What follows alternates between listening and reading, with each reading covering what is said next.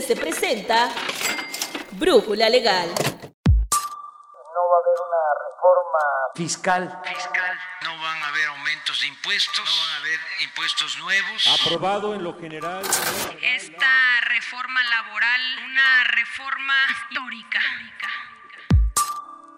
Desde su regulación en México, la Sociedad por Acciones Simplificada, mejor conocidas como SAS, ha incrementado su popularidad, en parte porque es el único régimen que permite conformación con un solo socio. Aunque esta característica resulta atractiva para varios emprendedores, hay otros elementos que no deben pasar inadvertidos antes de optar por este tipo de sociedad. Soy Nancy Escutia y te invito a quedarte con nosotros.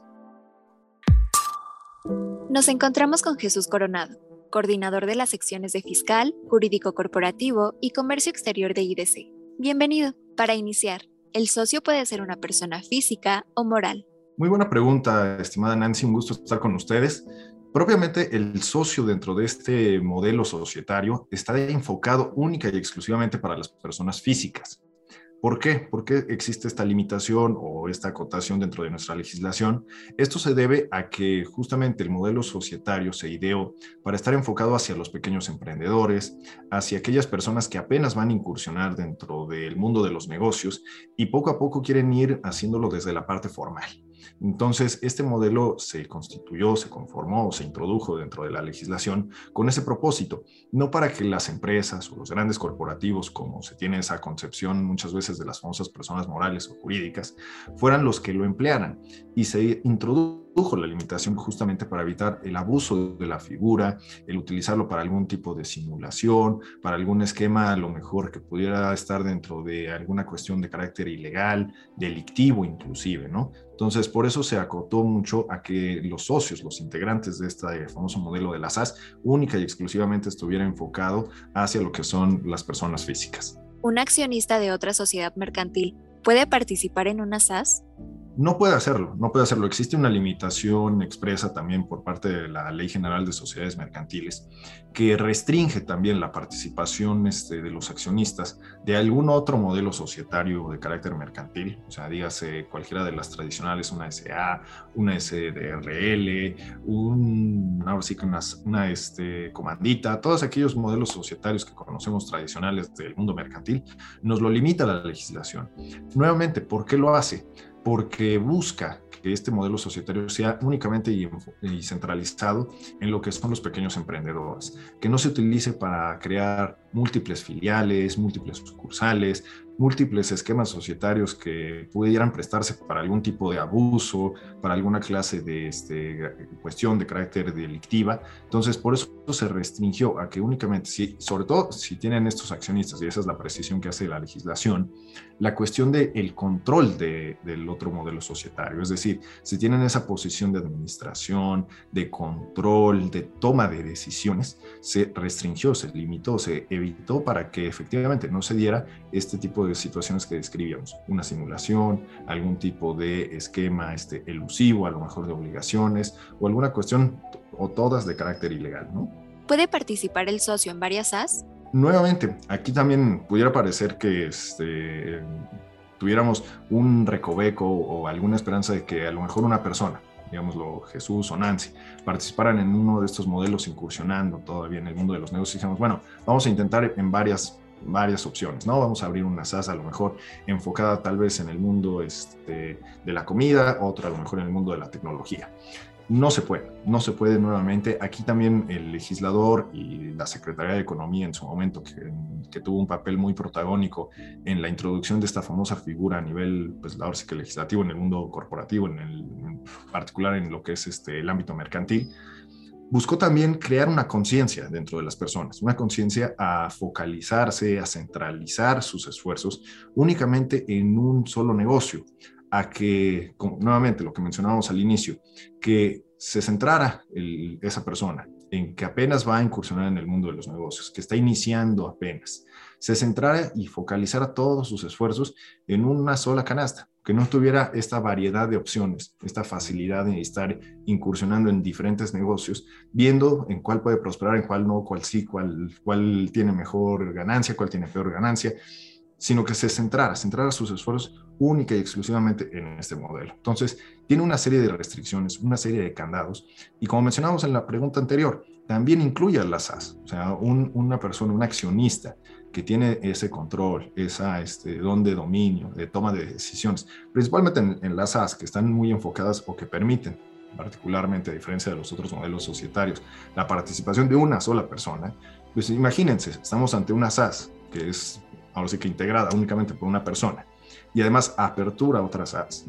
Pues podemos decir, oye, pues esta persona porque tiene tantos negocios, tantas empresas, o si está relacionada inclusive con otras personas, pudiera pensarse, pudiera partirse también de la premisa de que están haciendo alguna cuestión pues muy turbia o de carácter a lo mejor ilegal, ¿no? Entonces, es parte de estas restricciones que señaló o que buscó introducir el legislador para evitar este tipo de cuestiones que pudieran, ahora sí que generar en cuestiones de carácter ilegal. ¿Ante quién responden los socios que integran una SAS?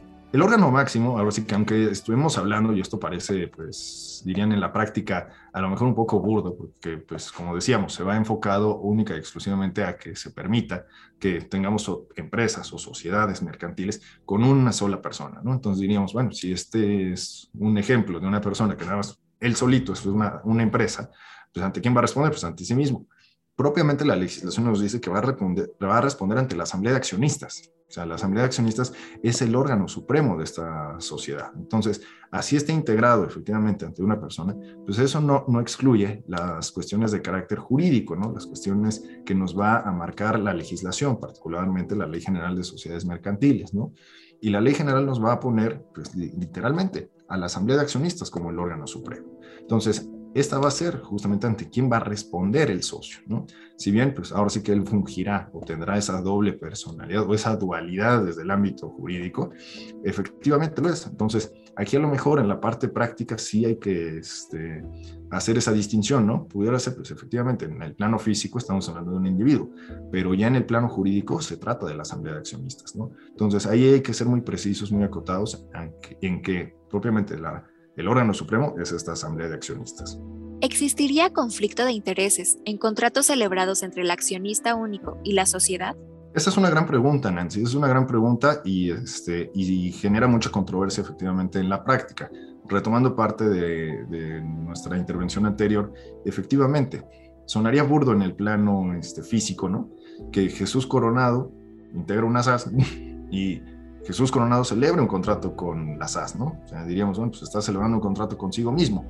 Pero aquí también tenemos que reconocer una cuestión. Nuevamente, nos juega un papel muy importante la cuestión jurídica. Aquí hablamos de que son dos personas con una personalidad jurídica independiente.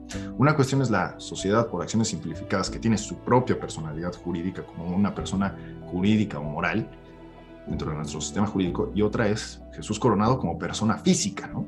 Entonces, probablemente cada uno tenemos nuestra personalidad. Podríamos celebrar ese contrato.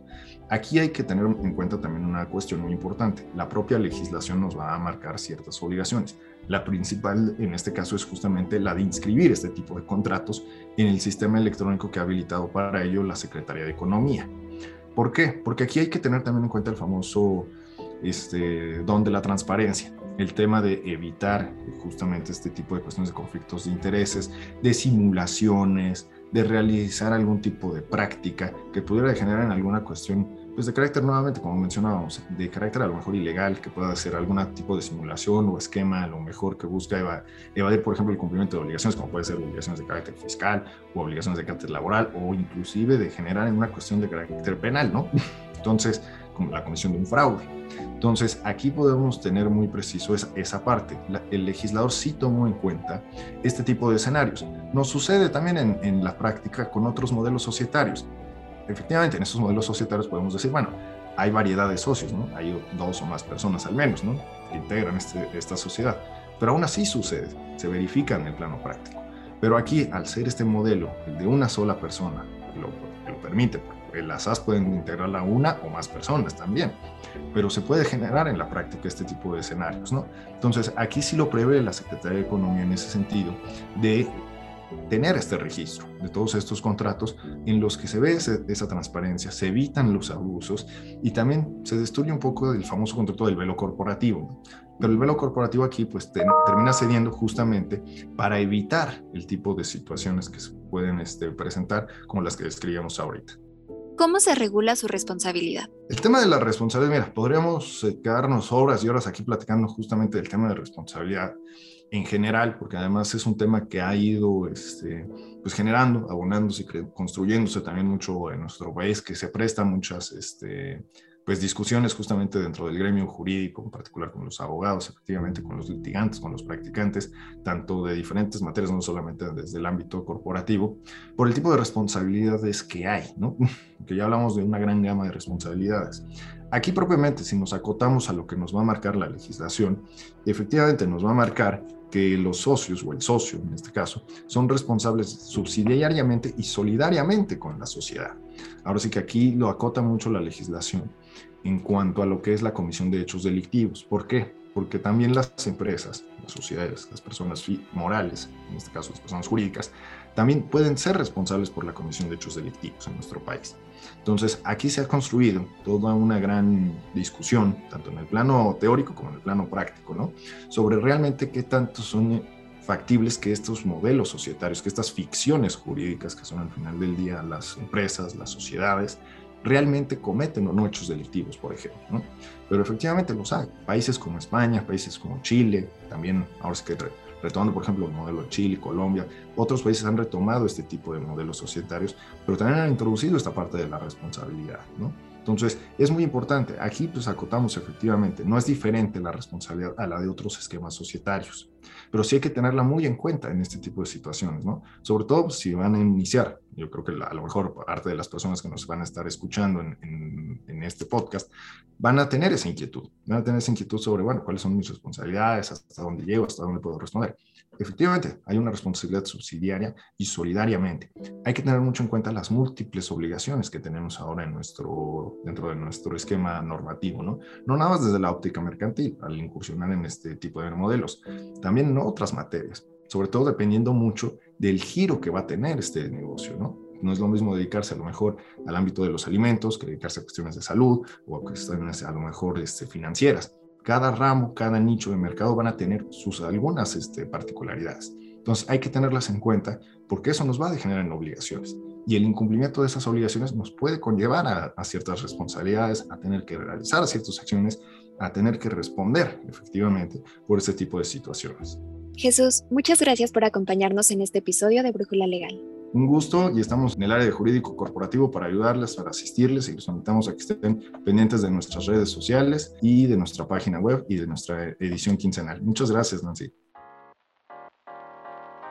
Como escuchaste, hay varios supuestos que deben ser atendidos antes de conformar una SAS. Pero no te preocupes, en IDC estamos para resolver todas tus inquietudes. Si eres suscriptor de IDC y tienes una duda sobre este tema, con una llamada a nuestra área de consultoría podrás aclarar todas esas angustias legales que tanto te atormentan. Si aún no eres suscriptor, contacta a nuestra fuerza de ventas al 55 589 5830 para que accedas a este y otros de nuestros servicios. Recuerda que todas nuestras ediciones digitales están en un solo lugar. El kiosco digital de IDC está a un clic de distancia, así que, ¿qué esperas? Agradecemos en producción y realización a Alan Morgan. Nos escuchamos en la siguiente Brújula Legal. Se despide Nancy Scutia.